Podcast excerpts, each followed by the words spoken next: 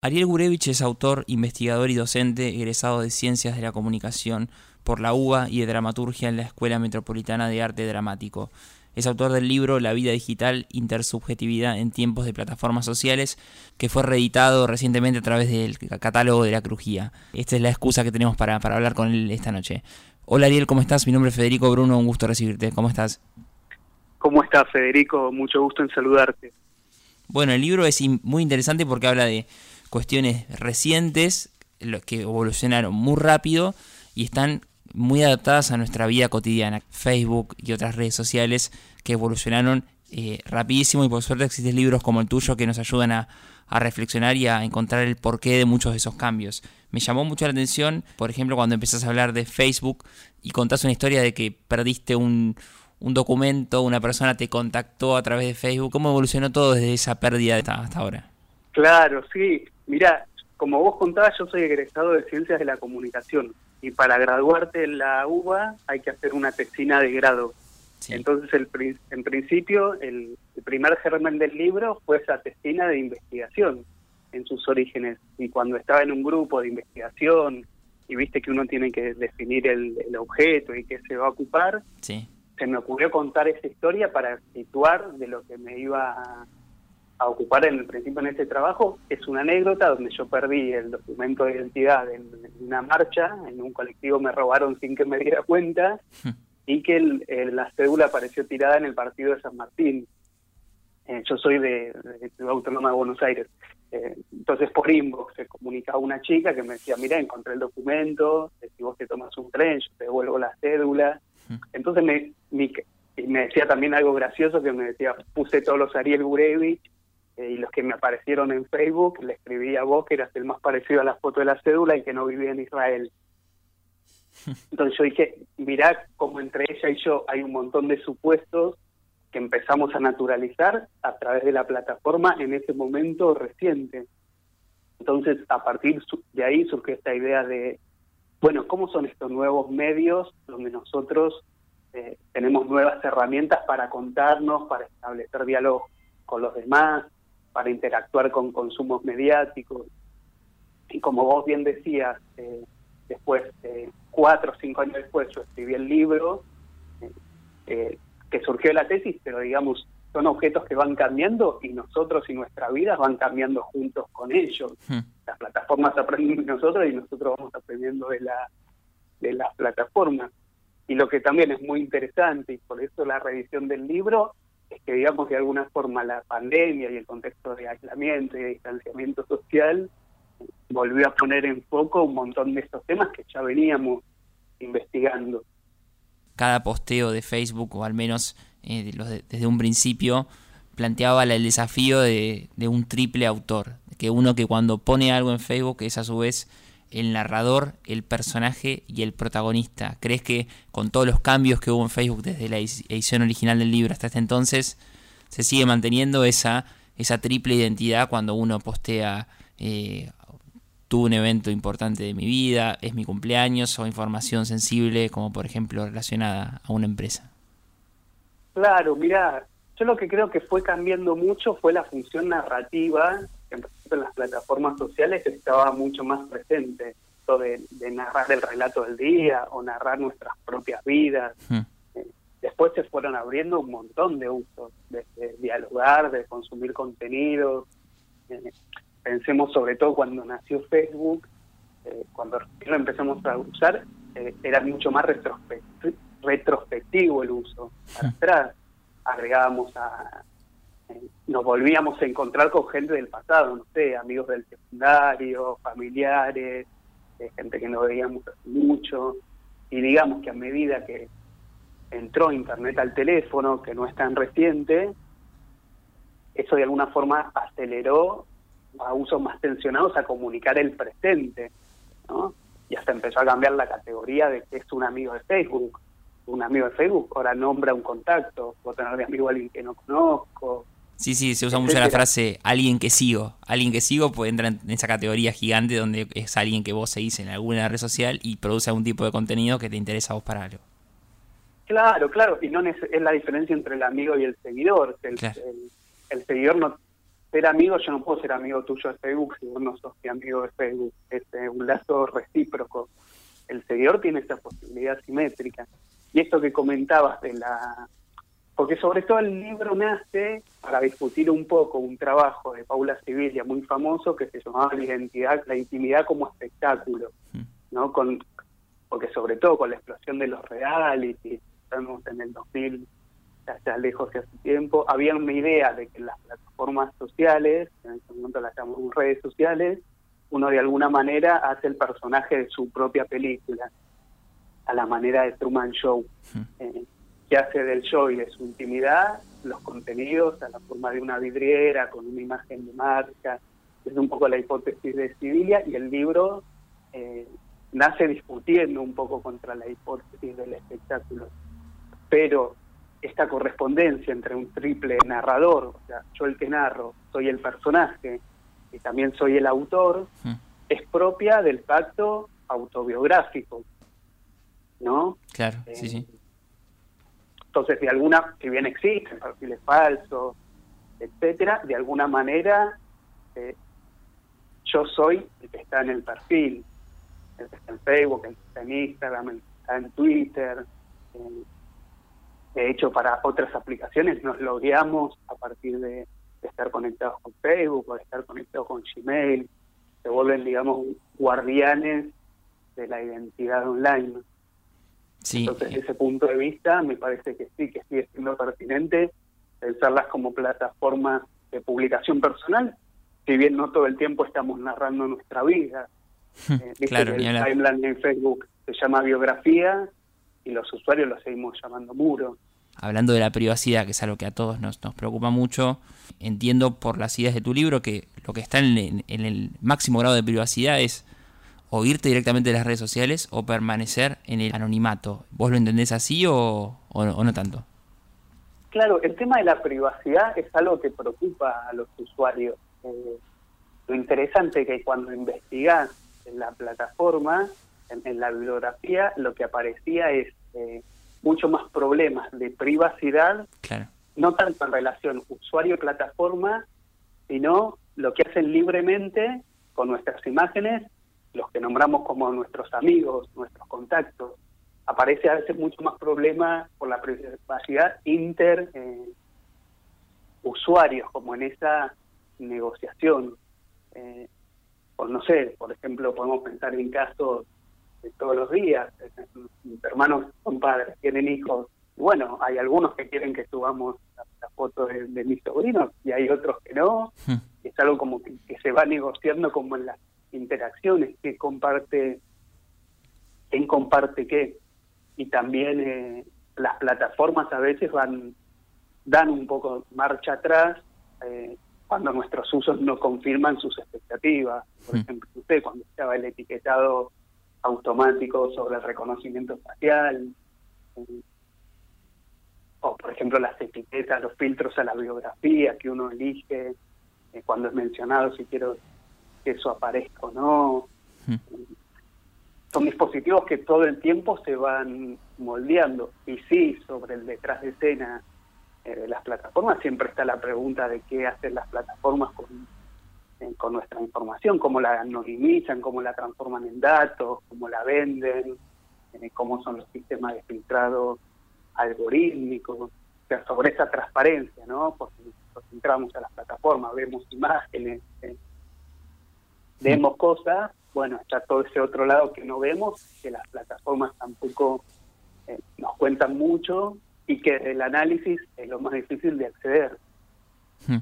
Sí, hay una anécdota también muy interesante que contás sobre Mark Zuckerberg, que en el proto Facebook, en realidad lo que había fueron como un, encadenamiento de varias aplicaciones y una justamente le trajo problemas por el uso de datos personales de una universidad, donde él hacía como una especie de match entre dos personas lindas y trataba de buscar a los dos más lindos de su universidad. ¿Cómo fue ese experimento y en qué se tradujo en la invención del Facebook que conocimos todos? Claro, es interesante porque forma parte del mito de origen de la plataforma. Y como todo mito de origen, no, es tan importante si existió realmente o no, sino lo que permite pensar y cómo se valida en su circulación. Ahí lo que era interesante es que Mark Zuckerberg lo que hizo fue, de hecho Facebook como nombre toma esta idea del anuario hmm. de universidad eh, norteamericana, lo que vemos en las películas, ¿no? La idea de que cada uno está con su fotito y hay una breve reseña o descripción con el nombre. Ahí lo que hizo Zuckerberg fue tomar las fotos de, algunos compañeros, compañeras, compañeres y, lanzó una aplicación que te permitía votar como el más lindo o, la más linda, pero no pidió permiso por el uso de, las, de esas imágenes, entonces bueno, fue penalizado. Eh, lo que sucede una vez que lanza la, la proto red social, lo que es por, Facebook, hmm. Que vos te tenías que loguear con el mail de la universidad para validar tu, tu identidad. Eh, de hecho, algo que nos parece ahora súper cotidiano, normal, entre comillas, lo inventó Facebook, que es la idea de que uno va a tener solo una cuenta.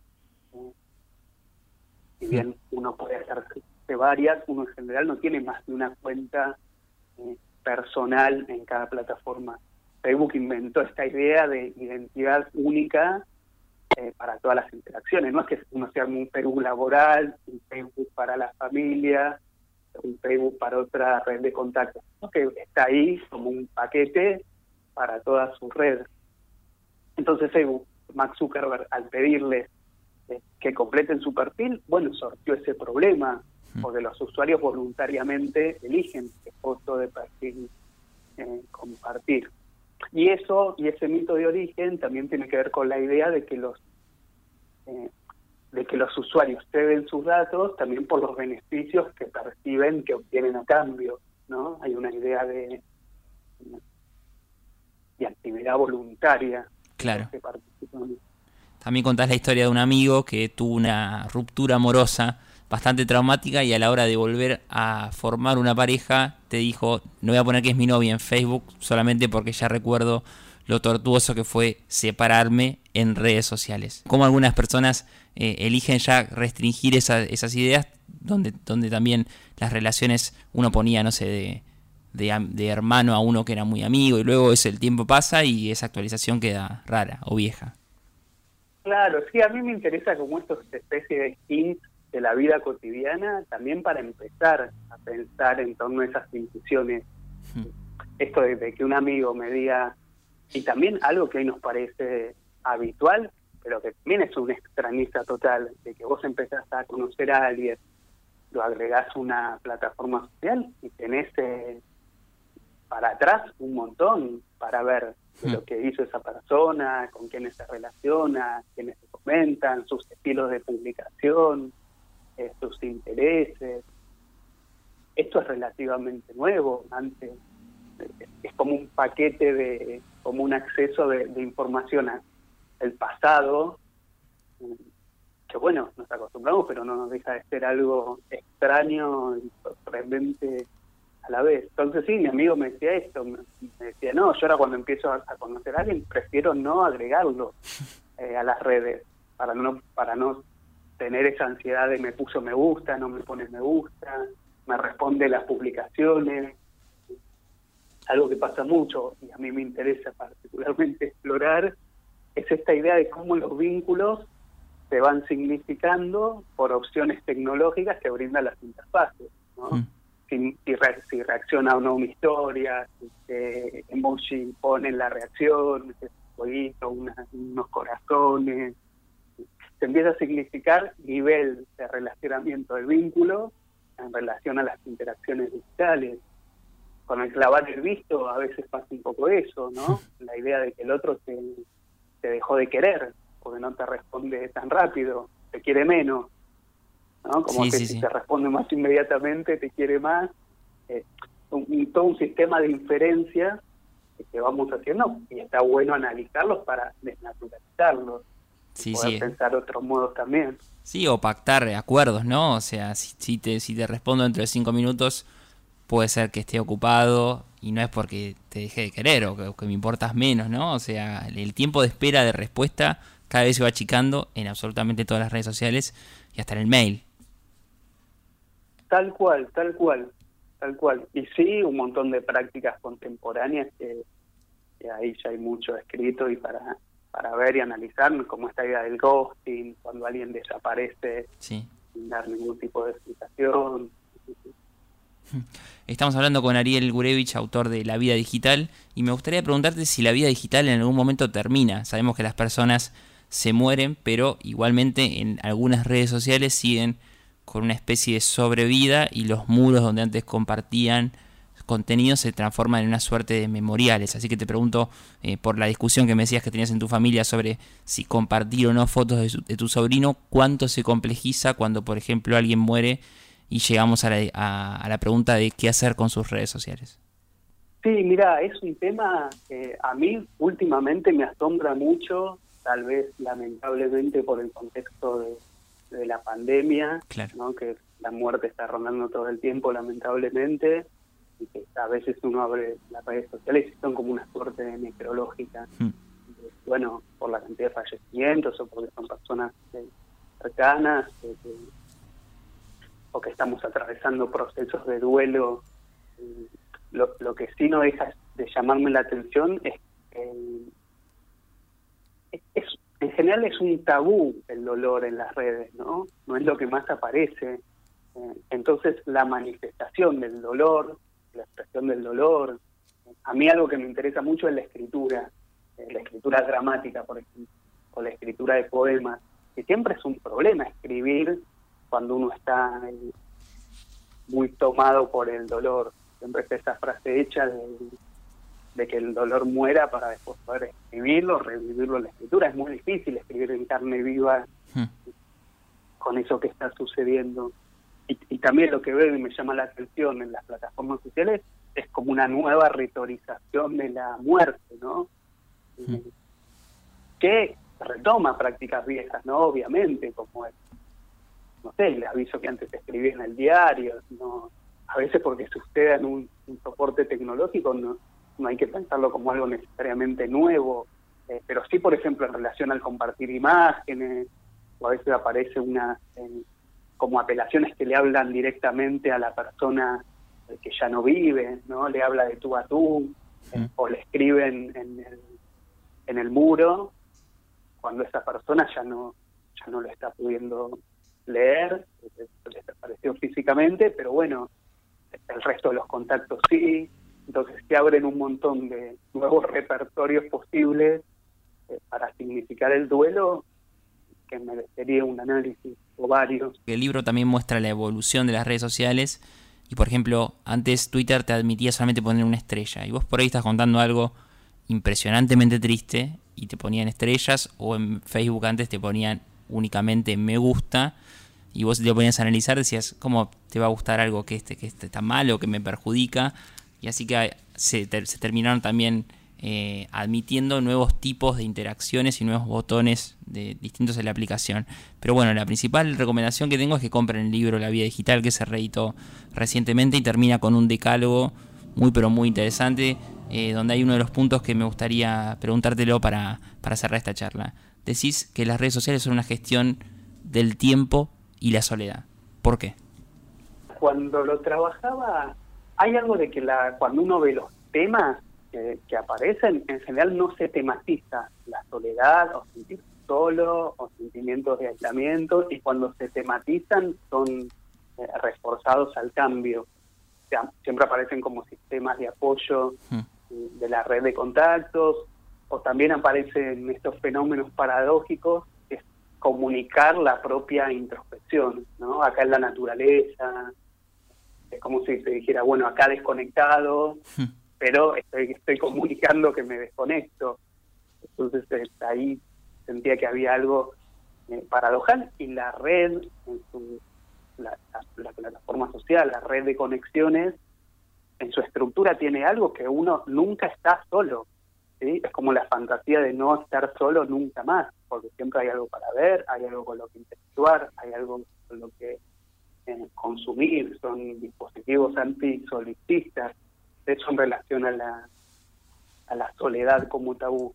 Y en relación a la gestión del tiempo, absolutamente, porque son plataformas eh, muy depredadoras de nuestro tiempo y de nuestra atención, que todo el tiempo estamos negociando eh, nuestra disponibilidad, nuestro derecho a no ser interrumpidos, nuestro derecho eh, a hacer con los celulares eh, lo que querramos hacer en ellos. En ese sentido, una gestión del tiempo. Ariel, te agradezco mucho tu tiempo, tu gentileza y felicitaciones por, por la reedición. Te mando un abrazo muy grande. Un abrazo a vos, Federico, y muchas gracias. Gracias por el interés y que hiciste una lectura muy cuidada también. Muchas gracias, Ariel. Te agradezco mucho a vos también.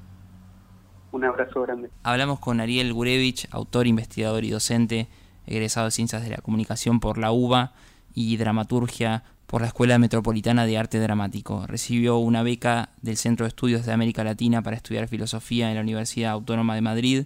Como dramaturgo y director estrenó Seré tu madre tranquila, Las descamisadas y Las noches blancas, que participaron de festivales nacionales e internacionales y recibieron nominaciones y premios. Escribió largometrajes de ficción y documentales y fue co-guionista de las series 12 Casas de la televisión pública y Animal que cuenta dos de Canal Encuentro. La vida digital es su primer libro de ensayo.